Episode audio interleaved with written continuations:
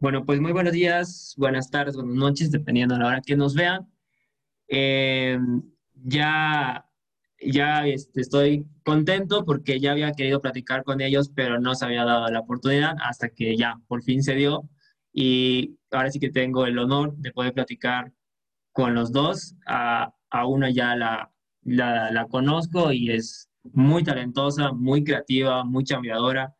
Por supuesto, seguramente por el otro lado, Iván también es chambeador creativo y, y ambos son muy, muy valientes en, en emprender uh, un, un, negocio en tiempos de, de, pandemia que seguramente no ha sido, si de por sí emprender no es fácil, en pandemia creo que es doblemente retador. Pero bueno, vamos a, a pasar a presentarlos para que los conozcan un poquito.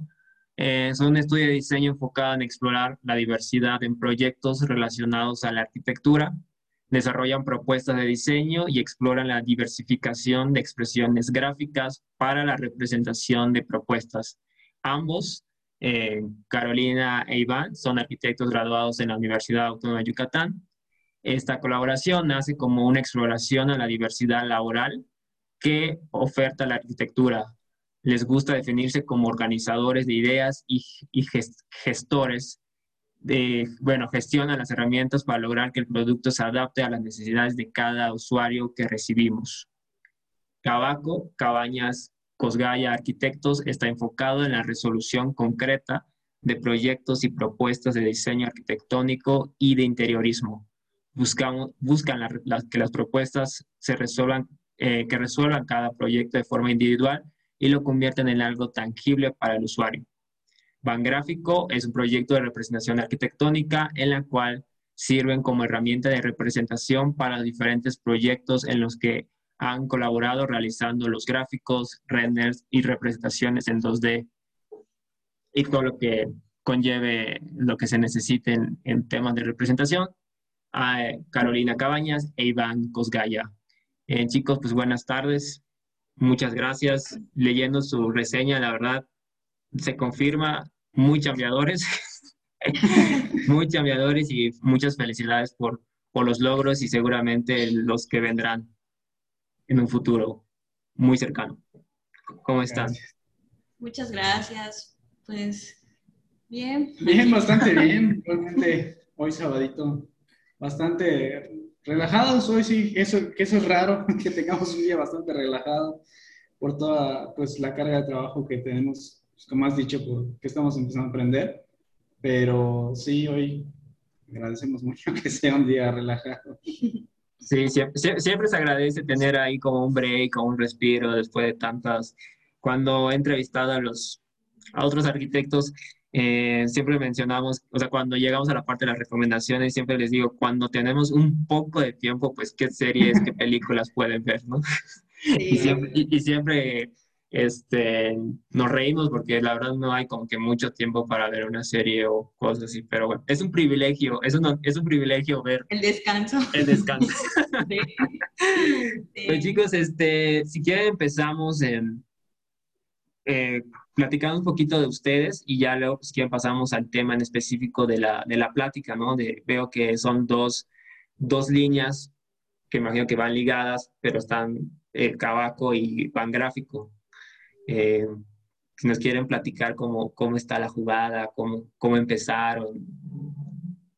Pues realmente nuestra historia es un poco corta porque apenas llevamos pues un año en esto de la experiencia de emprendimiento, ¿no? Pero nos ha dado la oportunidad de, como nosotros expresamos, de diversificar. Ahora sí que ha sido por necesidad y por experimentación diversificar todo lo que nos ofrece laboralmente lo que es la arquitectura, ya sea representaciones, proyectos o proyectos express, o sea, todo lo que no te dicen en la escuela que, que puedes tú emplear para tener un trabajo, por tu propia cuenta, pues en eso hemos estado como experimentando y definiéndonos un poco, ¿no? Y pues realmente nosotros tomamos el riesgo por cuestiones de, como que la pandemia nos hizo replantearnos nuestro futuro, ¿no? Quiero estar eh, atada a una, a una empresa en la cual me, pues por cuestiones de pandemia yo tengo que arriesgarme e ir a trabajar o es el momento en el cual yo puedo decir qué puedo hacer yo desde la comodidad de mi hogar o desde un lugar seguro para mí. Y fue que los dos dijimos, pues creo que es el momento. Eh, y pues si, si nos sale bien, chido. Y si no nos sale bien, pues ni modo, regresamos, ¿no? Pero afortunadamente, pues arrancamos con el proyecto de Van Gráfico.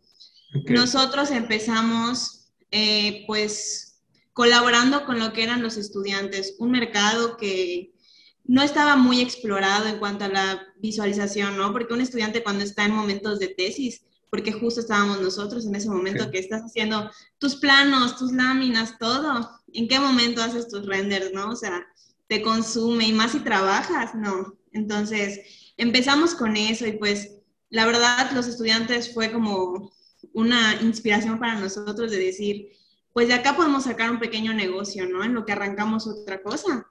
Y así Iván Gráfico se fue, fue creciendo, ¿no? Y de pronto de estudiantes empezamos a trabajar con arquitectos independientes y hemos tenido ya una diversidad de, de clientes con los que hemos trabajado. Y pues ya Cabaco.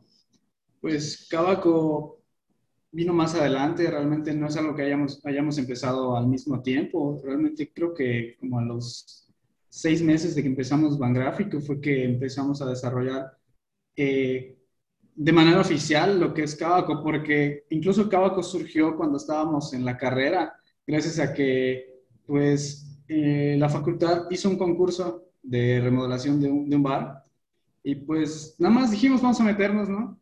Y solo nos metimos nosotros dos y ya que habíamos desarrollado todo el proyecto dijimos, ya estaba listo, dijimos pues cómo le ponemos al al estudio que va a, representar lo que estamos haciendo. Y ya de ahí salió la formación de Cabaco, que pues, Cabañas Cosgaya. Y posteriormente, cuando ya empezamos a trabajar por nuestra cuenta, empezaron a salir trabajos de obra, de diseño y de todo eso. Y ahí fue donde decidimos, pues vamos a reutilizar el nombre que usamos para el concurso. Porque, pues, en parte, uno es la unión de el trabajo que nosotros dos aportamos y creo que también es algo que suena bien, suena... Una firma. Es una firma, suena, como una firma. Correcto. Está... Y pues ya posteriormente, ah, perdón. Y ya no, no, sigue, sigue, sigue, sigue. Y pues ya posteriormente, este, a los seis meses que empezamos a tener esta oportunidad de trabajar con proyectos meramente de diseño, pues ya teníamos un proyecto iniciado que estaba completamente enfocado a la representación arquitectónica y tampoco queríamos como mezclarlos, ¿no? Queríamos que cada uno mantuviera su identidad. Y pues ya este, a la par, pues ahora sí que atendemos a uno y atendemos el otro porque ya tenemos igual proyectos de diseño de todos los tamaños, ¿no? O sea, desde una remodelación pequeña hasta ahorita nos estamos metiendo en esos rollos de pequeñas construcciones que pues ahí tampoco igual te lo enseñan en la escuela, ¿no? Tú tienes que aprender a gestionar, a organizar, a tener las pláticas con el cliente, o sea, ya ha sido como una experiencia ya más para, para acá, pero pues sí, vaya, o sea, como que estamos sobreviviendo y vamos adelante. Agarrándonos de donde podemos. Sí, sí, sí. sí, sí, la verdad es que me da mucho gusto y como lo dije al principio, mm, emprender no es fácil y menos en tiempos que estamos viviendo, pues me imagino que ha de ser mayor el miedo, quizá la incertidumbre, híjole, ¿cómo vas y cómo va a salir y todo, ¿no? Pero al final, eh, sin duda, ustedes dos son muy, talentosos y seguramente les va a seguir yendo bien y poco a poco van, van creciendo. Este, y está muy padre eso de, de apoyar, a bueno, a cierto punto apoyar a los estudiantes, ¿no? De esta parte de hacer esta colaboración, como bien dice, la verdad yo no había escuchado que alguien se volteara a ver a, a ese campo que, que, la verdad tiene una demanda bastante considerable, ¿no? O sea, sí. Y entonces si te, si pues ofrecen un, un buen producto, un buen servicio, pues, pues ahora sí que es un boom. es un boom y me parece ahora muy, muy bueno, digno de, de aplaudirse. Y pues sin duda, o sea, e, esa, la creatividad se ve claramente ahí, ver otros campos en donde uno puede, puede abordar. Este, pues si quieren empezamos con el tema de, ahora sí que con el tema del día de hoy, que es la vivienda, la vivienda digna, que es, la palabra vivienda ya de por sí para nosotros los arquitectos es una palabra muy sensible y como que se presta mucho a debate. Este, desde mi punto de vista, sin meter tanta polémica, ahora puedo meter polémica para que se haga, se haga viral este, este podcast. Este, me parece que tiene que resolver dos, dos aspectos muy importantes y quizás podamos ir de lo general a lo, a lo particular. Eh, esta parte de la función física, esta, esta función de que esté, bien, que, que esté bien zonificado, que esté bien distribuido, o sea, que el baño funcione como debe ser, la cocina, etc. Eh, y la otra parte que me parece, bueno, que me parece muy importante, y eso no solo en la vivienda, en todos los proyectos, es la función emocional. Que realmente cuando estés en tu casa, pues te sientas desconectado, te permita desconectarte del, exterior, pero también te, te, relajes, te sientas cómodo, sea, lo, uh, puedas apropiarte de ese espacio que desgraciadamente me, eh, pues los fraccionamientos que están haciendo ahorita, como que ahí, como que ahí se va, ¿no? Este, como que no está muy pensado esa parte y, y por supuesto la, la, parte estructural, ¿no? Que pues pueda resistir el, a la naturaleza, evidentemente no, no se puede eh, o sea, no se puede calcular con exactitud cómo va a dañar el huracán a la casa, pero sí puedes tener un criterio de decir, bueno, hay huracanes, entonces a lo mejor las ventanas las pongo en cierta orientación para que el viento pueda fluir. si estás en Mérida, pues el calor, cómo puedes este, reducir la, los efectos de la temperatura, eh, en fin, y cada, y cada región, ¿no? Entonces me parece que, bueno, ya le agregué un punto, ¿no? Entonces serían esos tres puntos para mí importantes, función física, la función psicológica o emocional y la parte de la, de la estructura. No sé qué opinen, si dije incoherencias, ¿qué, qué, qué, opinan de eso? Pues yo creo que todo viene desde, ahora sí que es como todo es un proceso, desde el principio tener esa sensibilidad de decir para quién estoy construyendo porque pues es, es una realidad que la vivienda, no es lo mismo una vivienda particular a una vivienda es, en serie, ¿no? Porque ahí están enfocados en vender y cada vez eh, consideran menos cuánto tiene una habitación, cuánto tiene, cuántos baños hay para las personas, porque igual nosotros, nos, ahorita hemos presenciado realmente muchas situaciones en las cuales por la misma pandemia muchas personas se acercan y dicen es que estoy todo el tiempo en mi casa y ya no me gusta estar en mi casa. Entonces, eso es algo así que son fuertes declaraciones porque, pues, qué triste que el espacio donde vives no es el espacio en el cual tú te sientes identificado y cómodo. Y pues es una realidad que en este tipo de viviendas, bueno, en todas las viviendas debería considerarse para quién estamos haciendo, ¿no? Al final estamos haciendo para un ser humano, un ser humano siente, un ser humano percibe, inconscientemente este, tiene distintas sensaciones en los espacios y se ha perdido mucho esa sensibilidad a la hora de diseñar y a la hora de construir. Eh... No sé qué opinas tú. Pues sí, realmente creo que no solo, no solo he visto este ejemplo de que, por ejemplo, en, en, las viviendas en serie no se toma en cuenta eh, las necesidades principales del cliente. Eh, he visto incluso en caso, casos en despachos, no necesariamente despachos de renombre o despachos menores, realmente sí he visto diferentes casos donde mucha gente no empatiza con el cliente, realmente mucha gente eh, viene con una creencia de que el cliente no tiene la razón o el cliente no sabe lo que quiere o no sabe cómo funciona y eventualmente muchos arquitectos toman la que a veces es una muy mala decisión de yo voy a hacer lo que quiera y voy a imponer lo que yo creo que es funcional, correcto o, bueno, sí, que es correcto y no atiende las necesidades como ya comenté las necesidades primordiales de los clientes, por ejemplo, hay veces que llega una persona y dice, oye, ¿sabes qué? En mi casa no tengo lavadero, pero llega el arquitecto y dice, pues ¿sabes qué? Pero a tu casa le falta, no sé, un jardín. pero la necesidad primordial de esta persona es un lavadero y llega el arquitecto y le hace solo el jardín, que el, jardín puede quedar precioso, pero la necesidad de la persona no queda atendida. Y eso es, es algo que creo que, pues, sí, se está dando mucho actualmente. Eh, y sí, y, y, lo digo por lo mismo de que hemos estado viendo diferentes ejemplos de casas que hemos estado atendiendo principalmente con Cabaco, eh, que no han sido resueltas de manera adecuada en cuanto a necesidades, en cuanto a instalaciones estructuralmente, um, no sé.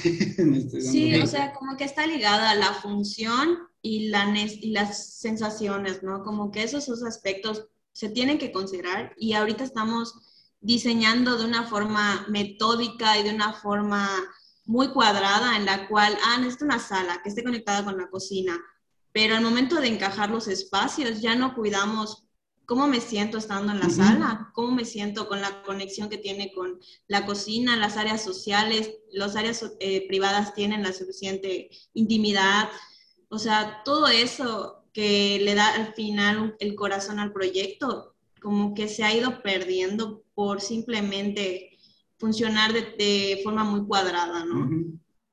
Totalmente. Y yo creo que uh, podría agregar, ¿no? Es, eh, hay, siempre hay este dicho de que los, los, arquitectos somos como dioses, ¿no? Que creamos, podemos crear todo. Pero también es, a veces hay algunos que se la creen de verdad.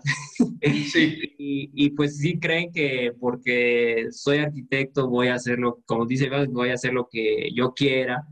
Y, y sí me ha tocado ver, eh, no voy a decir el despacho, pero por ejemplo hay dos proyectos que se publicaron recientemente en, en, en Nash Daily. Y hay una casa que está eh, eh, en Mérida y la ves y dices, ¡ay! o sea, nomás le pusieron el acabado bonito, pero si lo ves por dentro dices, no sé. Y es una casa, no es de, no es de interés social. O sea, nada más ahí lo recalco. Y otra, que es una casa en la playa, que la, o sea, la, la, fotografía, pues dices, no, pues está muy padre. Pero cuando la ves por dentro dices, híjole, está como que fuera de escala, ¿no? O sea, como que si yo estoy ahí me voy a sentir muy, muy chico, como que muy intimidado hasta por, por la propia arquitectura, que a mi parecer no debe ser así, ¿no? O sea, sobre todo como Caro dijo, pues una casa es donde vas a vivir, donde vas a dormir, donde vas a pasar tus mejores momentos o tus peores momentos. Entonces, pues tiene que ser también un espacio que lo sientas tuyo, ¿no? O sea, que no te sientas intimidad de, ay, he, he visto muchas casas y, este, que hasta es tan grande que a lo mejor está, está tan desproporcionado en escalas y todo, que es difícil amueblarlo. Dices, ¿y qué mueble les pongo? Porque, o sea, si le pongo la mesita se ve muy pequeño, le tengo que poner una mesota para que, o sea, dices, ay, hay algo ahí. Pero en render se ve padrísimo, en fotografía se ve espectacular, pero y, ajá, y, y la espacialidad, que, es lo que con lo que trabajamos. Y me parece que a mí me gusta mucho tomar remodelaciones porque me siento como doctor, porque voy diagnosticando voy diagnosticando los síntomas, ¿no? ¿Qué, ¿Qué, está fallando? ¿Qué va por aquí? Ah, no, pues resulta que esto. Me recuerda mucho a, a un maestro que nos decía, espero decir bien la frase y no trabarme, pero siempre decía que nosotros debemos de hacer, eh, no, perdón, ya, ya me trabé, nunca debemos hacer lo que el cliente quiere, sino lo que necesita, porque cuando se dé cuenta que hicimos lo que él no quiere, se va a dar cuenta que hicimos lo que se que él, que real, lo voy a, lo voy a pensar y lo voy a decir otra vez. este, el punto es que nunca, nunca hay que hacer lo que el cliente quiere, sino lo que se necesita. Y a lo mejor el cliente te va a decir al primero, oye, pero no te pedí esto, no te pedí lo otro.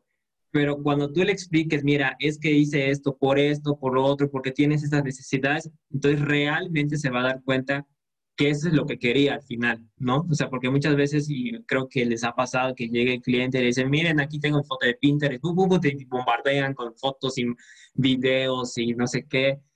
Y dice uno, ok.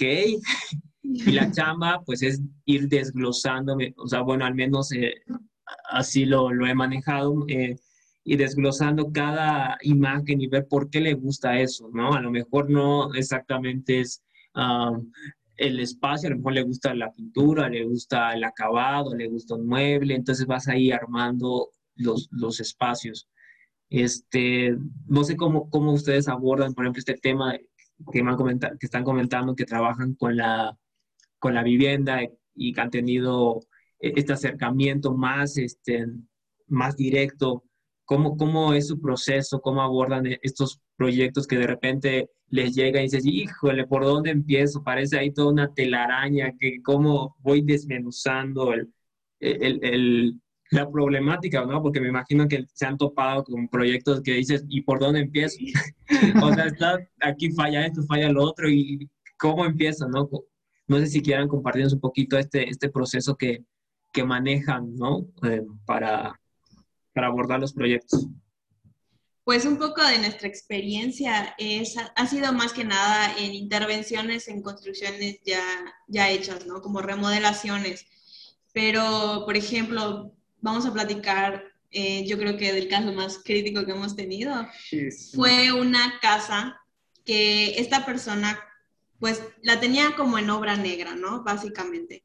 Entonces ahí, pues, nosotros llegamos, la vimos, hicimos un análisis espacial, estaba muy confuso porque es el típico cliente que dijo, acá pónganme un blog y alzó su muro de blog. Y acá pónganme una puerta y puso la puerta. Entonces, la persona, ahora sí que no voy a hablar mal de, de otros profesionales, pero ahora sí que quien lo ayudó a gestionar la idea, la verdad no hizo una lectura clara de los espacios porque la casa estaba muy confusa y cuando nos contrata a nosotros, nos dice, este, quiero un espacio minimalista. Y nos dio una clase del minimalismo, pero este, en su casa no iba para minimalismo, ¿no? Entonces nosotros ahí tratando de dialogar con él, entender qué es lo que necesitaba y al final comprendimos que lo que él quería era privacidad para que en los espacios sociales sus hijos pudieran tener que la reunión con los amigos y todo, ¿no? Pero él al final buscaba como que su habitación fuese la más cómoda, porque ahí va a estar la mayoría del tiempo. Y sin embargo, algo que pues nosotros dijimos, pues chale, ¿no? Pues su proyecto no está preparado para esa necesidad, porque su habitación quedó como el último recurso de espacios en la casa. Y pues nosotros ahí tratando de dialogar con él qué modificaciones podríamos hacer para que su proyecto lograra el máximo potencial, pues sí tuvimos como que ese, ese, ese aprendizaje en cuanto al diálogo, porque eh, siento que la profesión de arquitectura en, sigue, en 2020 sigue sin tener como esa sensibilidad de saber que estás contratando a alguien para que te ayude a poner en orden tus ideas y no estás contratando como a alguien para hacer lo que tú dices.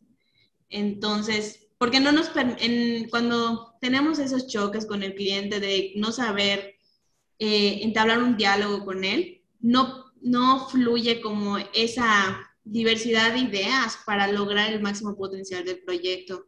Entonces, ese ha sido como nuestro mayor aprendizaje, ¿no? Saber, saber leer qué es lo que necesita saber presentárselo, porque a veces así tú le presentes el render maravilloso, no lo entiende hasta que trazas el espacio con cinta en el lugar y lo logran comprender. Ah, ya voy a entender cómo va a ir mi mueble, ya voy a entender cómo está eso. Por eso igual nos hemos como diversificado en distintas formas de representación, porque igual eso nos ayuda a que el cliente pueda visualizar lo que estamos trabajando con él. Y pues, no sé qué quieras. Pues eh, hoy sí que hemos puesto en práctica lo que eh, tratabas de comentar hace un momento, de que pues realmente los arquitectos a veces tienen una función como, como de doctor.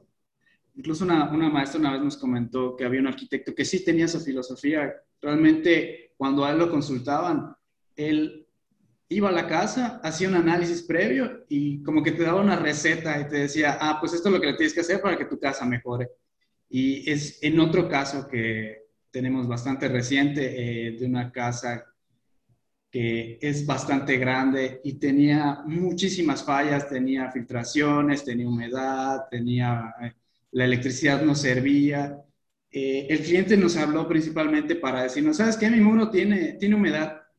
Eh, pues no sé, ráspalo y píntalo otra vez para que quede como nuevo. Pero nosotros al principio sí lo empezamos a hacer porque pues fue especialmente para eso, para lo que nos contrató, pero empezamos a analizar la casa para decir, chispas, ¿de dónde viene esta humedad? Principalmente dijimos, ah, bueno, es una filtración del techo, pero después le dimos la vuelta a la casa y vimos que al lado de la casa había un huecote por el que entraba el agua al muro y no permitía que esa humedad fuera saliendo. Y ya fue que platicamos con el cliente y le empezamos a decir, pues sabes que realmente no es solo raspar acá, si quieres que tu muro deje de tener la humedad, pues primero hay que sellar eso para que, pues, digamos, la enfermedad no se siga expandiendo en, el muro. y empezamos a detectar así poco a poco cosas y cosas y cosas que realmente hacían que la casa estuviera fallando y no era solo, por ejemplo, pintar el muro o cambiar el foco o cambiar este apagador.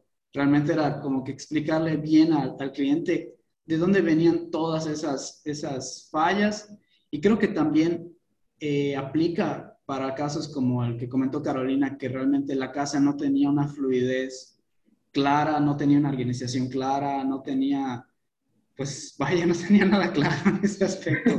Realmente tuvimos que hacer una intervención bastante grande en ese caso para que la casa se sintiera más cómoda, uno, uno pudiera llegar y decir, ah, bueno, ahí se ve claramente que ese es mi cuarto y voy directo a él eh, porque originalmente no tenía ese lenguaje la casa, realmente sí nos dio bastante trabajo y creo que esa es una tarea que no es fácil de lograr. Realmente hacer sentir al cliente cómodo en su propio espacio es algo que, pues vaya, en, estos casos hemos tenido la suerte de que lo hemos logrado. Bueno, no quiero decir la suerte porque realmente estudiamos para eso, nos dedicamos cinco años para lograr eso, pero hay muchos casos en los que sí es muy difícil y metiéndole todas las ganas del mundo, incluso no lo logras. O he visto otros casos en los que no lo han logrado. Sí, totalmente de acuerdo y yo creo que le agregaría médico cirujano. Primero tenemos, tenemos esta parte de, de, diagnosticar y cuando estás ya proyectando, pues hay que ser, o siempre lo he visto así, ser muy fino al momento de diseñar, ¿no? Ser, ser muy cuidadoso porque pues en una operación, si cortas de más o mueves algo, pues ahí se muere, ya se murió la persona. Pero pues también en un proyecto, si tú le pones un muro de más, una ventana mal o algo así, ese error va a estar por toda la, casi toda la vida. Entonces, le estás ahora sí que partiendo el alma al cliente, ¿no? Y el cliente confía, confía en ti. Ya tengo la, la frase, se las voy a compartir. ok para ya quitarme esa espinita. Dice, nunca hagas la casa que tu cliente quiere, porque generalmente los clientes no saben lo que quieren. Haz la casa, haz la casa que tu cliente necesita, para que cuando él perciba que no es la casa que quiere, se dará cuenta que es la casa que realmente necesita. Por lo tanto, es la casa que debería querer. Amén. Este, pero sí, o sea, como todo, o sea, creo que los tres este, concordamos de, de ser, de analizar al usuario. Pareciera muy tonto o a lo mejor muy básico que nos enseñan en la, en la facultad, iba a decir en la secundaria, no sé por qué te digo. nos enseñan en la, en la facultad, es, es, este análisis, ¿no? Del, del, usuario, no, no solo decir, bueno, son cuatro personas de tal edad, así, sino también cuáles son sus gustos, qué no les gusta, cómo viven, qué, eh, cómo van a habitar los espacios, porque a lo mejor y, y, tú te piden una casa, pero a lo mejor la sala no es necesaria, por así decirlo, ¿no? A lo mejor es necesario que le metas más al comedor o a la cocina, resulta que les gusta cocinar, pues a lo mejor ahí te enfocas, ¿no? Como que ir jerarquizando también los espacios que me parece, y lo comentaban al principio, como que hay algunos arquitectos que ah, pues, lo dan por hecho, ¿no? Si les funcionó una casa, lo aplican en el auto y nada más le cambian ahí unas cositas y, y ya. No, no digo que esté mal o bien, cada quien tiene sus procesos y sus métodos y si les funciona, adelante, pero si yo digo, si está en tus manos poder hacer un cambio, pues, ¿por qué no hacerlo, no? Y aparte, em, siempre he dicho que el cliente merece todo el respeto del mundo, porque cuando llega contigo, pues llega, tú no sabes qué es lo que hizo para poder pagarte, ¿no? O sea, ahorros, sacrificios de vacaciones, de, de, lo que sea. Entonces, realmente uno no, no sabe eh, eh, lo que hay detrás, ¿no? De, de ese anticipo, de, ese, de, esos pagos que te va haciendo. Entonces, creo que pues merece un respeto y darle el mejor proyecto posible, ¿no? O sea, para mí no hay un proyecto gran, eh, grande ni chico, todos para mí son iguales, aún sea una fachada una casa de interés social, pues lleva su, su chiste, o sea, no es nada, bueno, si, si te la quieres llevar muy, muy light y no quieres trabajar, pues bueno, ok, le puedes hacer portón y ya, pero realmente sí me ha tocado hacer unas fachaditas que dices, híjole, ¿cómo? ¿Qué le hago para que se vea bien?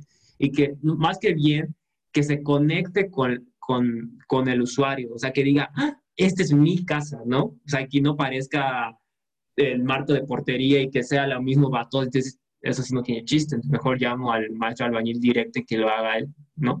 Digo, sin ofender, no van a estar ahí, ay, Eduardo ofendió a los albañiles. No, no, Pero, pero creo que sí, eh, los arquitectos deben tener esta sensibilidad de al, de, al momento de proyectar y tener cuidado con el ego, como que a veces se nos sube un poquito el ego, ¿no? que nos creemos dioses, pero pues no, no, no me creo así. Tal vez un semidios. Ah, sí, totalmente.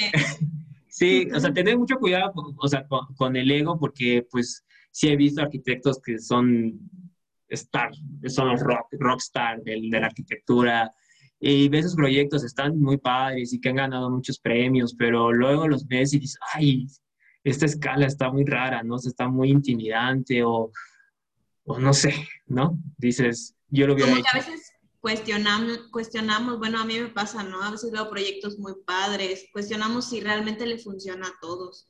Porque justo este, tenemos un proyecto ahorita, eh, pues sí, ahora sí que gracias a Dios, que es una casa completa que estamos diseñando en el centro. Y pues esta es, es, una pareja joven que se acercó a nosotros con ideas de, ya sabes, las casas despampanantes que sabemos hay en el centro de Mérida. Pero justo teniendo con ellos una plática de realmente esto es lo que quieres, porque estas casas no están diseñadas para habitarlas eh, de, de, toda la vida, ¿no? Son casas vacacionales. O sea, porque comenzamos a analizar funcionalidad, y todo para su proyecto y le decimos, a ti te hace falta una bodega, ¿dónde vas a guardar tu árbol de Navidad? ¿Dónde vas a guardar tu despensa? ¿Dónde vas a guardar este, en tu cuarto de blancos, no? Y ellos empiezan a decir, no, pues sí, es, es verdad, no me funciona una isla, aunque son maravillosas, me funciona una barra más grande, porque yo voy a preparar pasteles, voy a cocinar ahí este, para toda la familia. Entonces, es ahí donde nosotros igual entramos, porque pues fácilmente nosotros pudimos haber dicho, te hacemos una casa así, ¿no? Con cómo me la estás este, pidiendo, con tus fotos de Pinterest. Pero pues ahí entra nuestra responsabilidad como arquitectos y diseñadores y pues es la inversión de toda su vida, ¿no? Porque es una casa donde van a vivir toda su vida. Decirles, tú necesitas esto, porque esto no te va a funcionar y no va a llenar tus necesidades.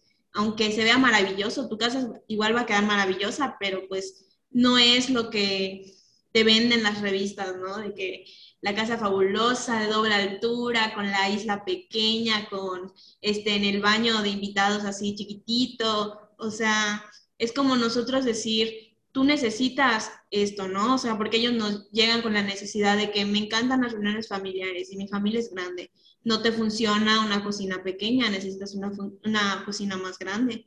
Entonces es ahí donde entra pues nuestro criterio y nuestra responsabilidad con la inversión del cliente. Como tú dices, todavía están contratando nuestros servicios para poner en nuestras manos su diseño, pues es nuestra responsabilidad guiarlos hacia lo que necesitan. Totalmente. Y, y creo que también a veces es necesario aplicar ahora sí que lo básico. Y lo básico me refiero, por ejemplo, lo comento porque hace unas semanas llegó a la oficina em, un proyecto muy complicado que creíamos que lo subestimamos, error. Este, y, y, resulta que lo fuimos resolviendo a través de la zonificación. O sea, literal, agarramos una, una, hoja y comenzamos a hacer globitos, aquí va el acceso, aquí va lo otro. Y es algo que me da mucha atención porque normalmente eso no lo hacemos, lo damos por hecho. Aquí va la sala, aquí va el comedor, aquí va el otro, eh, pero no analizamos esas conexiones porque tuvimos que analizar que si conexión directa, que, si conexión indirecta, que si es visual, que si no, que si es remate. Entonces, al darte cuenta dices, ah, mira, esto es muy básico, realmente desde el primer semestre te lo enseñan, pero lo damos así como por hecho, así, ah, santificación, ah, sí, sí. Y, y a veces, pues, o sea, no, no, a veces, debería ser siempre tener muy claro cómo va a funcionar la casa, qué conexiones vas a tener, qué visuales, qué orientación. O sea, es muy fácil poner el solecito este o este, pero no es, va, va más allá de eso, ¿no? O sea, es ok, ahí está el norte, poniente, ¿dónde voy a poner mis ventanas? ¿Cómo las voy a poner? ¿Cómo van a ser mis ventanas? A lo mejor las puedo meter eh, de persianos para que entre todo el aire, pero no porque es poniente. Bueno, ahí vas eh, este, lidiando, mediando, diseñando y todo lo que termine dando, pero este, eh, pues yo creo que a veces se nos olvida los recursos básicos, ¿no? Por ejemplo, el análisis del usuario, el análisis de la zonificación, este, y nada, yo, yo creo que también una parte de la, de la vivienda que debe ser muy importante es este contacto con la naturaleza. Sí. Para mí es fundamental la, la naturaleza. Quizás ahora que, que estoy en, en, en, el DF es ahora que añoro más ese, ese espacio verde porque no hay. este, pero sí me ha enseñado a ser más sensible con este aspecto de la naturaleza. Y me parece que cuando hay un pequeño jardincito en tu casa interior, cambia todo. O sea, como que le da más vida a, a los proyectos y me parece muy, muy importante esta conexión naturaleza-hombre, ¿no? En la medida de lo, por supuesto, en la medida de lo, de lo, posible. A veces vas a poder hacer jardines muy grandes, a veces no, a veces puedes hacer un patio que vestibule el, el proyecto, en fin pero sí que es un tema que, que también se ha quedado como que rezagado, ¿no? Pongo mi jardín, ah, pues ¿cuánto, ¿cuánto me quedó? Ah, esto, pues ponle ahí pasto, ponle ahí un chacá, una palmera y, y ahí quedó. Y pues a veces como que hay que meterle un poquito de, de feeling que le llama, creo. No sé qué opinen, qué, qué les parece.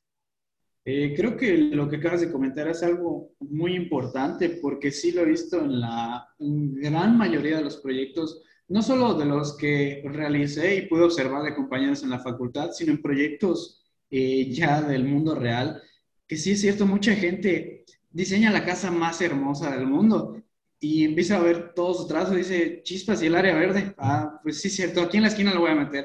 Realmente no le dan esa importancia. Han sido pocos los proyectos que he visto que sí le dan esa importancia, que dicen, bueno, vamos a desarrollar la casa acá, pero no nos olvidemos del área verde eh, incluso la, la, la incluyen, la redundancia, como parte del diseño, como remates, como parte de las conexiones que hacen a diferentes habitaciones o espacios de la casa, que incluso la revitalizan mucho.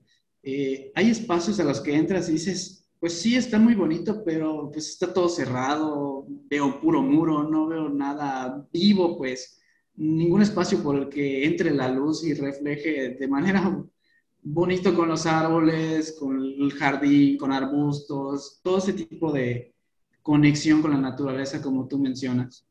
Sí, y algo que recordé eh, de una de nuestra primera mesa panel que, que tuvimos, no se ha subido por cierto, no le subido, pero este, Lu comentó de, de ver a los árboles como infraestructura, no como un elemento más o un o un algo decorativo, sino como verlo como un elemento, como una infraestructura, porque eso te, te permite poder analizar y poder decir qué tipo de árbol voy a poner. O sea, no es nada más poner, eh, ah, pues palmera, ajá, pero la palmera no te va a dar la mejor sombra y a lo mejor lo que tú necesitas es sombra o lo que necesitas es color, entonces voy a poner arbustos, o sea, en fin, es, es eh, darle también su debida atención a esta parte de, de, la naturaleza, ¿no? ¿Qué tipo de arbustos, qué tipo de pasto, qué tipo, o sea, parece muy, eh, eh, muy quisquilloso, pero pues realmente si quieres que funcione la, el proyecto en su totalidad, pues tienes que ver cada uno de los, de los factores que lo componen. Y, y me parece muy interesante esa reflexión que hizo Luz, o sea, ver los árboles como una infraestructura más allá que como un elemento decorativo, ¿no? Porque, pues evidentemente, si no haces eso, pues pones una ceiba en una maceta en la calle, entonces dices, ok. Ay, caray. Ok, dices, perfecto. Y, y, por el otro lado también me parece esta parte de la moda, ¿no? O sea, como que a veces nos vamos mucho, ah, el concreto blanco pulido, el chucum, la piedra de la región, que no está mal, pues evidentemente si están ahí los puedes utilizar, pero a veces como que nos vamos por esta de, ah, pues es que está de moda, vamos a ponerle chucum. O sea, a lo mejor el proyecto no requiere el chucum, ¿no? o requiere otras cosas. Y pues hay que tener como, creo que todo lleva a eso, entender al usuario. A lo mejor al usuario no le gusta el chucum y tú a fuerza le quieres meter el chucum al baño, a la piscina, pues a lo mejor no le gusta, ¿no? Y este, es entender también esta parte. Y no sé qué, qué comentarios tengan, por ejemplo, de, la, de las costumbres. A mí me da mucho la atención em, en mi casa, eh, bueno, en la casa de mis papás, en Ciudad Cauquel, es muy complicado hacer tamales. O sea, no, no porque no sepan hacer tamales, bueno, creo que, pero no vamos por ahí. Pero este, es muy complicado porque no hay el espacio para hacerlos. Sí. Y, y los tamales, pues es algo muy típico de, de, Yucatán, o sea, no, y entonces, no se, o sea, es muy complicado, no hay el espacio, o sea, la cocina no te da para poner tu olla, para hacer el proceso de, de la, de la, del torteado, o sea, no hay el espacio. Entonces dices, ah, caray, o sea, habito en un espacio donde no puedo hacer mis no puedo llevar a cabo mis tradiciones, mis costumbres. Entonces está, está cañón, porque eh, le cambias la vida, ahora sí que le cambias la vida a las personas. Entonces tienes que improvisar y, y sacar toda tu cocina a la cochera, pero si está techado, pues bien, y si no, pues ya te, ya te amolás. Y si tiene firme, pues ya hiciste, y si no, pues ahí en, el polvo. Entonces está complicado y dices, mmm, no, o sea, hay este punto de que las desarrolladoras, eh, pues como que también se les va eso, ¿no? O sea, como que dicen, ah, aquí en Yucatán nadie nace tamales, a lo mejor aquí nadie nace panuchos, que también es, son comidas típicas que todos hemos comido, que a lo mejor los fines de semana se comen panuchos y todo. ¿Dónde los haces? Está complicado. Sí, claro. Totalmente. Incluso analizando, como tú dices, eh, diferentes, por ejemplo, en mi caso, la casa de mi abuelita, que la familia de mi mamá fue una familia grande de siete hermanos, que ellos en la época del PIB se trasnochaban haciendo el PIB y la cocina de mi abuelita es una cocina gigante que se conecta con un pequeño antecomedor que tiene una mesa de preparación. Entonces la cocina está súper chévere para hacer todo eso. Pero, por ejemplo, mi mamá, que ella sigue con las tradiciones y aunque sea la cocina no está adaptada, siempre sufre y dice, es que no puedo, no me gusta mi cocina, no la soporto porque la barra no tiene como el espacio para la preparación. O, por ejemplo, este, en mi familia, que mi papá es de Puebla, en mi casa hacen los tamales poblanos. Entonces se necesita una olla súper profunda. Y mi mamá igual siempre batalla donde pongo esto, no, ya no lo quiero hacer, no sé qué. Entonces es una realidad que igual esos, ese tipo de situaciones y necesidades, nosotros igual como diseñadores les damos por hecho. No nos cuestionamos de que tú cocinas, qué cocinas o cómo celebras tus este, eventos sociales, eh, este, porque igual nos, ha topado, nos hemos topado con clientes que nos dicen, yo no cocino ni un sándwich. Entonces entiendes por qué literal su cocina es como un closet. Pero hay gente que te dice, a mí me encanta cocinar, hago postres, hago esto, o por ejemplo hay gente, hay gente joven que todavía hace el PIP, entonces es cuando les decimos de que pues tu cocina es el espacio donde vas a pasar un buen tiempo. Entonces tu cocina tiene que responder a esas necesidades. Pero ahora sí que es triste que únicamente las personas que invierten en construir sus propias casas tengan como esa oportunidad de manipular sus espacios, ¿no? Qué triste que una persona, como tú dices, de las, de las viviendas en serie, que tengan esas tradiciones y no puedan identificarse con sus espacios. Es, es complicado. Y, y, más allá, ah, perdón, ¿querías? Bueno, creo que algo, eh, pues ya relativo a lo cultural específicamente de aquí del sureste, es que y que sí lo toman en cuenta las constructoras es el hecho de que, por ejemplo, en los baños tenemos el grifo, la salida de agua para pies en la regadera o los amaqueros. Totalmente. Las pocas cuestiones culturales que aquí sí se toman en cuenta. Sí, sí, sí, sí. Sí y de hecho tengo una anécdota porque cuando recién llegué a la ciudad, eh, para lavar el baño no hay eh, el grifo para los pies y yo, ah, ¿y cómo? ¿Cómo lo voy a hacer?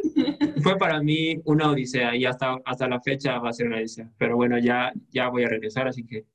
Este, pero sí, y, y, mira, y no nos vayamos tan lejos. O sea, pon tú que no hagas tamales ni, ni panuchos, un empanizado.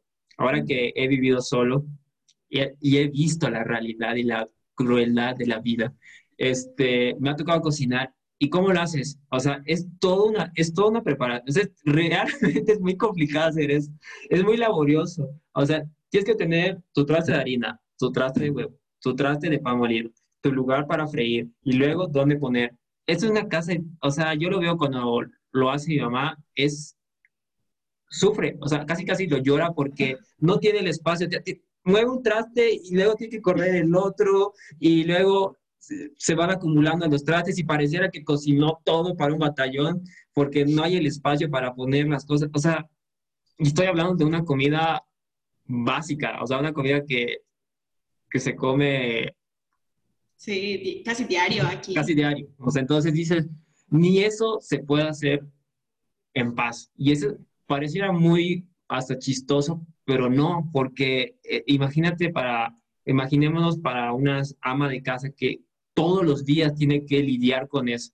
Entonces se vuelve frustrante, ¿no? O sea, es como que, híjole, ya no es, o sea, ve la cocina y dice, no, la cocina no, ahí no.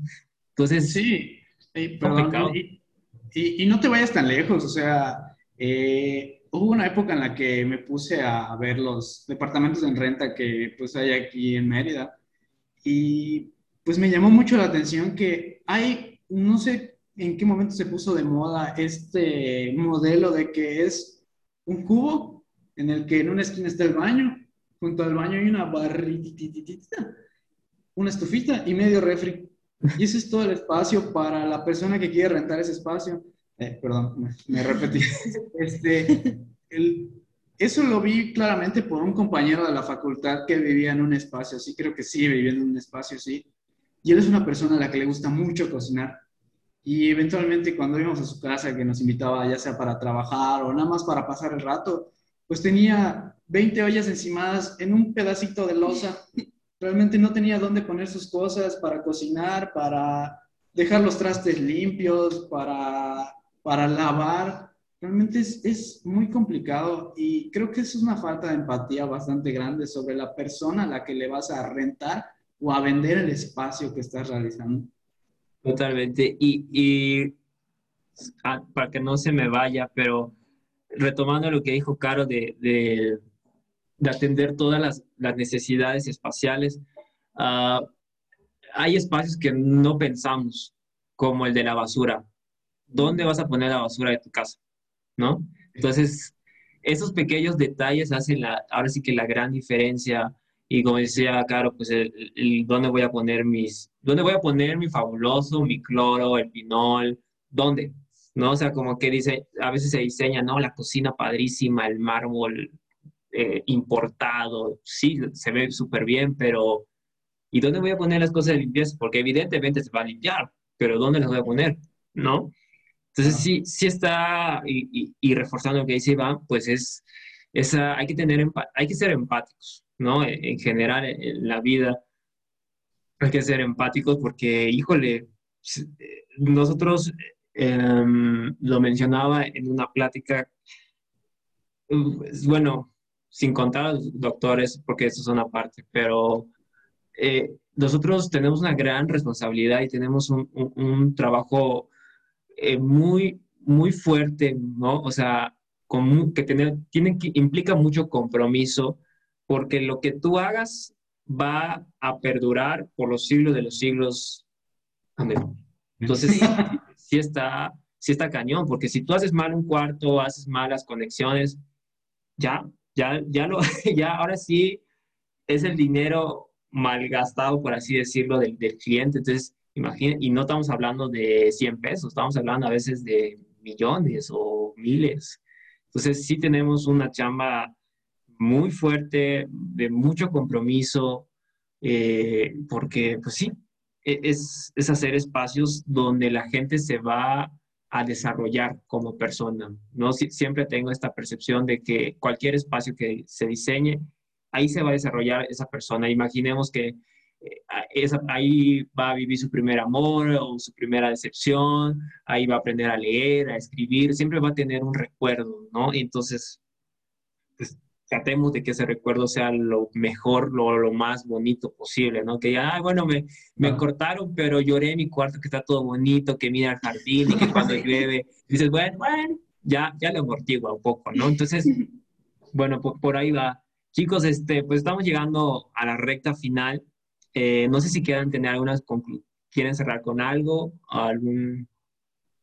Eh, plática?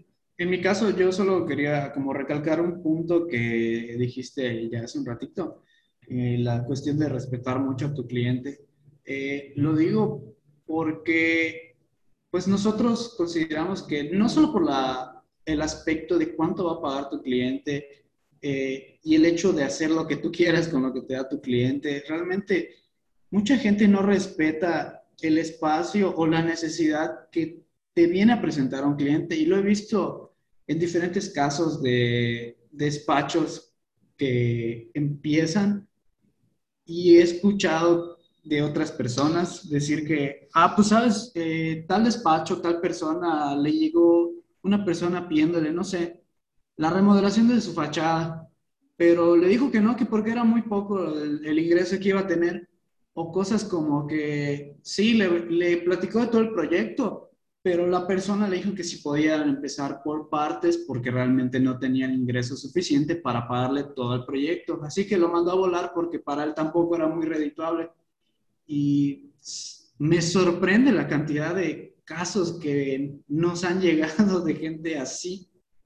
Y creo que es muy importante eh, considerar que no hay proyecto pequeño, realmente no, todo es una necesidad para una persona. Realmente no sabes cuántas personas han rechazado a este caso, no sabes realmente todo lo que ha pasado a esta persona por juntar, aunque sea ese poquito que va a valer la obra, para poder hacer realidad lo que necesita. Creo que eso es algo muy, muy importante. Sí, bueno, por mi parte yo creo que igual va más a esa como eh, reflexión acerca de cuál es nuestro papel. ¿Nuestro papel es ser artistas o es ser, ahora sí, como prácticamente todólogos, ¿no? Para poder llegar a un producto, porque somos psicólogos, somos eh, este, contadores, contadores somos eh, de todo, ¿no? Para poder lograr, como dice Iván, al final nosotros estamos resolviendo las necesidades de una persona. O sea, porque muchos ven como el proyecto es una oportunidad de trabajo y solo veo dinero, pero no, realmente estás eh, trabajando con la necesidad y el sueño de una persona. O sea, es, es, hay que tener esa sensibilidad y esa empatía con cada uno de los proyectos que llegan, porque no es solo, pues me pidió una sala y un comedor, pues le hago una sala y un comedor. No, es reflexionar sobre, ah, bueno, mi, no sé, mi usuario es un deportista que cuando llega le gusta este, cenar con sus amigos al mismo tiempo ver la televisión, cómo se van a sentir ellos en ese espacio, si son más de seis personas, hay que este, poner una ventana que permita pasar el aire para que tenga ventilación, es analizar cada uno de los factores que se desenvuelven en un espacio para poderle dar un resultado mejor de lo que te están pidiendo y pensar, incluso ponerte en sus zapatos, si yo estoy en esta sala, ¿cómo me voy a sentir?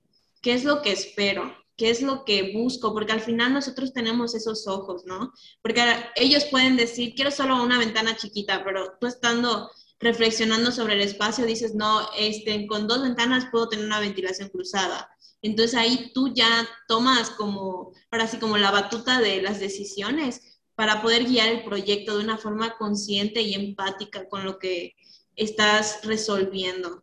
Y eso es algo que pues nosotros como jóvenes, ahora sí que en nuestra generación, eh, pues sí vamos viendo que muchos como que repiten el camino de voy a hacer la casa que yo quiero. Y es importante que nosotros como jóvenes reflexionemos qué tipo de proyectos queremos ofrecer, porque es algo que hemos como olvidado un poco, ¿no? La huella que estamos dejando. ¿Qué tipo de proyectos queremos dar? ¿Más casas de interés o más proyectos que, que brinden sensaciones, que brinden ganas de estar en tu casa, ¿no? Sí, sí, sí, sí. Digo, voy a aprovechar de hacer un comercial. este, así rapidito. Eh, porque viene, viene el tema, no, no, no crean que es meramente comercial. este, no, eh, lo que, eh, eso, lo que acabas de comentar me recuerda mucho el por qué hicimos lo que hicimos en Ricardo y yo en el proyecto Casa a Casa de Ciudad Cauquel. llegado la familia, ambos, la esposa y el esposo, eran personas súper ocupadas, o sea, estaban en el teléfono, o sea, hablabas con ellos, casi era mejor la, entrevista por WhatsApp que en persona. Pero bueno, así ocupados y los niños, ay, y era, o sea, vivían en un estrés impactante. Entonces, una de las cosas eh, que hicimos fue manejar dobles alturas, pero también manejar el patio y que el patio sea el, el generador, el, el sí, el, el, que articula todo el proyecto. Entonces, cuando vieron el, proyecto y le dijimos, mira, la sala es doble altura, la cocina es doble altura, eh, el, y la sala y el comedor están conectados con el patio, entonces eso hace que se vea más grande el espacio. Quedamos maravillados. Quedamos maravillados porque dijeron, lo, lo primero que dijeron fue, vamos a sentirnos en paz. Entonces, eso fue parte de una reflexión. O sea, primero dijimos, uff, latinamos. este, pero eso fue parte, el resultado de una reflexión de ver cómo es mi usuario, ¿no? De entender, desde que los vimos y con el teléfono, y, bueno, y no sé qué, era, era, dices, ¿cómo voy a hacer que ellos se sientan en su casa, ¿no? Y cómo se sientan conectados, sobre todo porque están conectados, pero con su teléfono. Entonces, ¿cómo hacer que se conecten con el espacio que van a habitar todos los días? Entonces dijimos, ok, vamos a usar la naturaleza igual. Eh, el patio, pues en lugar que sea área verde, va a ser la piscina. Entonces tenemos el elemento del agua como efecto tranquilizante, ahí ponemos la fuente, las dobles alturas, las entradas de luz. Eh, pintamos, o sea, bueno, sí, se puso cristal eh, color amarillo, entonces la luz que entra es cálida. Entonces, como que realmente parte de este proyecto que se realizó fue bajarle el estrés al usuario, pero evidentemente eso no nos dijeron. Nunca nos dijeron, queremos un espacio que nos haga sentir eso. Nos dijeron muchas cosas, que la cocina y que no qué, pero nunca nos dijeron ese detalle. Y, sobre ese detalle que no nos dijeron, trabajamos. Y pues tuvimos, bueno, lo aceptaron. Entonces, a lo que voy, pues es lo que digo, un poquito reforzando lo, lo que ustedes acaban de, de, decir, ¿no? Entender al usuario, que a veces hay cosas que el usuario no te va a decir, pero hay que ser muy observadores, muy, muy, ahora sí con el ojo muy crítico, decir, ah, mira, este está acelerado o, no, y, e ir viendo, ¿no? Este, bueno, ya me callo para que ya no Este, como en todas las entrevistas, al final tenemos una serie de recomendaciones para que también la gente pues conozca un poquito el lado, nuestro lado humano. No todo es AutoCAD, no todos son renders, no todos son este, programas y planos y todo. Este, cree la gente que tenemos mucho tiempo, pero la verdad no tenemos nada de tiempo, pero cree que podemos ver series, podemos ver películas. Entonces, no sé si ustedes tengan algo que recomendarnos en música, libros, eh, películas, documentales, eh, bueno, yo, yo recomiendo una serie eh, no sé si, bueno, creo que la mayoría ya la vio, pero a mí, yo recientemente la vi, ahorita en tiempos de pandemia, la de How to Get Away with Murder. Ok. Me gustó muchísimo, porque además de que es como un thriller de este, ir resolviendo las cosas, prácticamente me identifiqué por eso. Digo, es mi momento libre, pero me identifiqué con la adrenalina de ir resolviendo cada situación. Entonces, la verdad la serie la recomiendo mucho para cuando quieras sentir emociones fuertes, porque están muy, muy, muy, muy, muy interesantes los capítulos. Bueno, me encantó, me encantó y la recomiendo mucho. Es mi hijita ahorita. Iván, ¿tienes alguna recomendación que quieras dar? Eh, pues una recomendación de serie que no vi recientemente, sino la vi cuando estaba de hecho en tesis. una serie que me sirvió muchísimo, entre comillas de ruido blanco y no, porque sí había momentos en los que estaba trabajando en mi tesis, pero luego me volteaba porque la serie me capturaba mucho y me, me quedaba tan clavado por lo que estaba pasando. Es, eh, no es una serie muy actual, Esposas Desesperadas. Ok, yo también la vi. Yo también la vi. Esa es una serie que llegó a mí y me, sorprendió tanto que realmente la recomiendo cada que puedo porque pues tú escuchas Esposas Desesperadas y dices, ah, pues drama de señoras, ¿no? Pero, no, es cierto, está muy interesante. Sí. Está muy, muy buena. Reflexiones de la vida. Reflexiones de la vida. Sí. Pobre Susan, le pasa de toda la pobre Susan. Sí. sí, la verdad es que sí. Lo, lo mismo me pasó, lo mismo. Lo vi ese, ese, que ya estaba en Netflix hace, igual hace, ya tiene mucho. dije, ay, ay, ahí te va a hacer cursi, ay, ¿qué? Pero no, o sea, que si, que si murió no sé quién, pero a lo mejor el culpable es este, pero no, que resulta que es el otro, y que luego llega un vecino y tú dices, no puede ser, ¿qué va a acabar? ¿Y qué va a pasar? Yo así estaba, yo así estaba. Creo, creo que eso fue lo que más me sorprendió de la serie, que bueno, realmente como que no es spoiler, es que se muere mucha gente. Sí, es muy sangrienta. Es muy sangrienta la serie. Tú pensabas que iba a ser así una serie de señoras que solo se sientan a chismear No. en, el, en el suburbio, pero Hay no. asesinos, hay Sí. asesinas, psicópatas, o sea, esto, ¿qué pasa? Pero, pero además, no sé qué tiene que cada temporada te mantiene así a la expectativa y, y se va y Susan. No, no, no, no. Ojalá que se quede con este jardinero o el plomero, no me acuerdo quién. No, y resulta que tiene un pasado, que ese pasado le persigue. Sí. Bueno, entonces, o sea, es- yo te entiendo, así estaba. Muy bien. Muy bien. Y yo, híjole, no es, bueno, puedo recomendar, uno, se llama Ley de los Audaces en español, en inglés se llama Su- Suits. Ah, A la de Ah, Suits. los Suits. abogados. sí, Suits. Sí, buenísima. buenísima la serie. Me parece que la, la última está de más, pero bueno, la, está, está muy buena esa serie, la recomiendo mucho. Ok. Ok, ok. Está, está muy buena, la verdad. Y hay otra que es un gusto culposo, es Monarch. Yo, mi, Ah, mi sueño era salir en Monarch, ah, como extra, por salir en Monarch.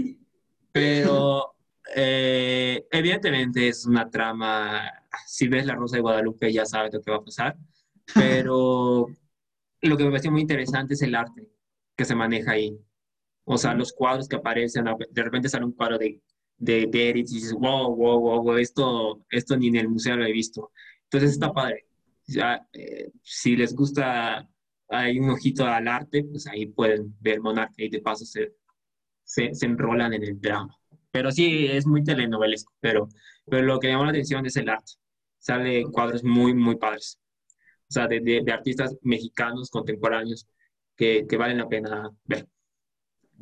Y pues, este, sus, cómo, se, cómo los contactan, cómo, cómo, cómo los contratan, cómo sus redes sociales, si lo pueden decir. Claro. Eh, bueno, pues realmente nuestras, la página principal de Bangráfico es la de Instagram, que es arroba Ok. Bangráfico con B chica. ¿Ok? Y de Cábaco todavía no tenemos una página establecida, pero Va a ser Cabaco-MX. guion MX, claro.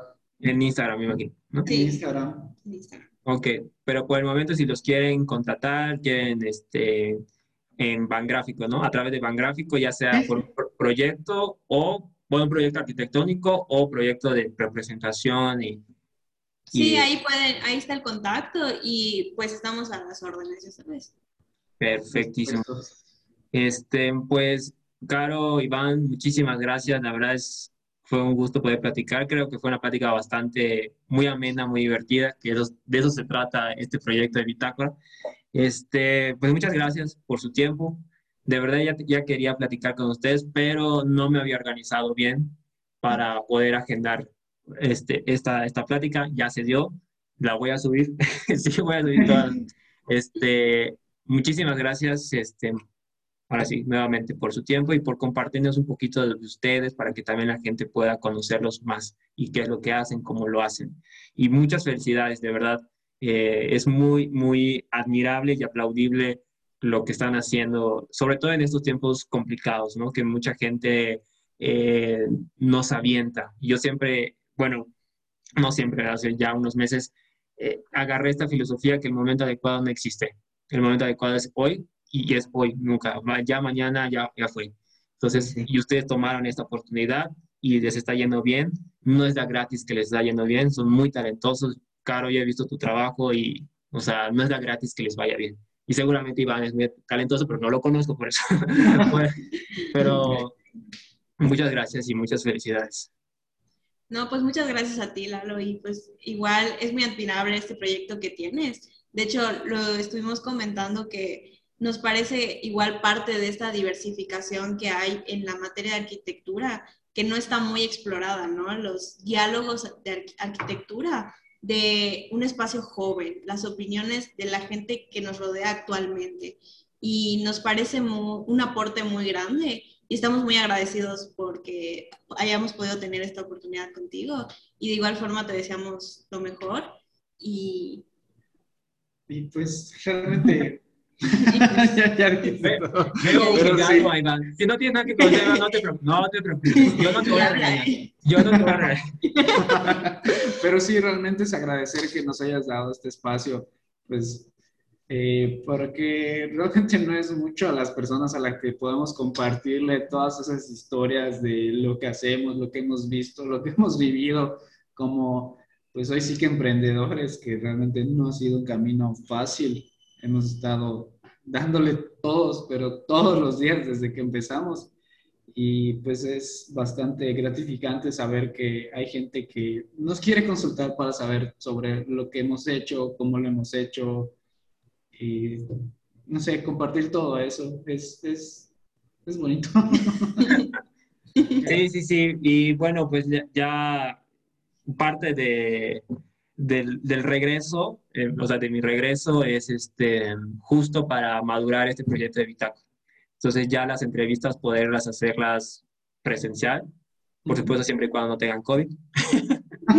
este, pero sí, sí ir madurando este proyecto, hacer las entrevistas presenciales, poder eh, no solo en Spotify, sino ya poder tener una plataforma en YouTube y, la gente ya pueda ver el, el video, armar los cursos, hay muchas cosas que, que, están en mi cabeza y por eso estoy regresando, para poderlas este, madurar y por supuesto esperar contar con su, con su apoyo. Ya, ya iremos. A la segunda temporada. A tercera, tercera. Ya tercera temporada.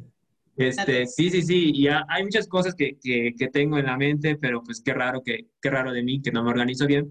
Entonces ya, ya voy a, a regresar, establecerlo bien y, y poder eh, contar con ustedes en, en proyectos futuros de, de, este proyecto que se llama bitácora, que próximamente ya pueden adquirir su bitácora. este, pues nada, muchísimas gracias y nos estamos viendo. Chao.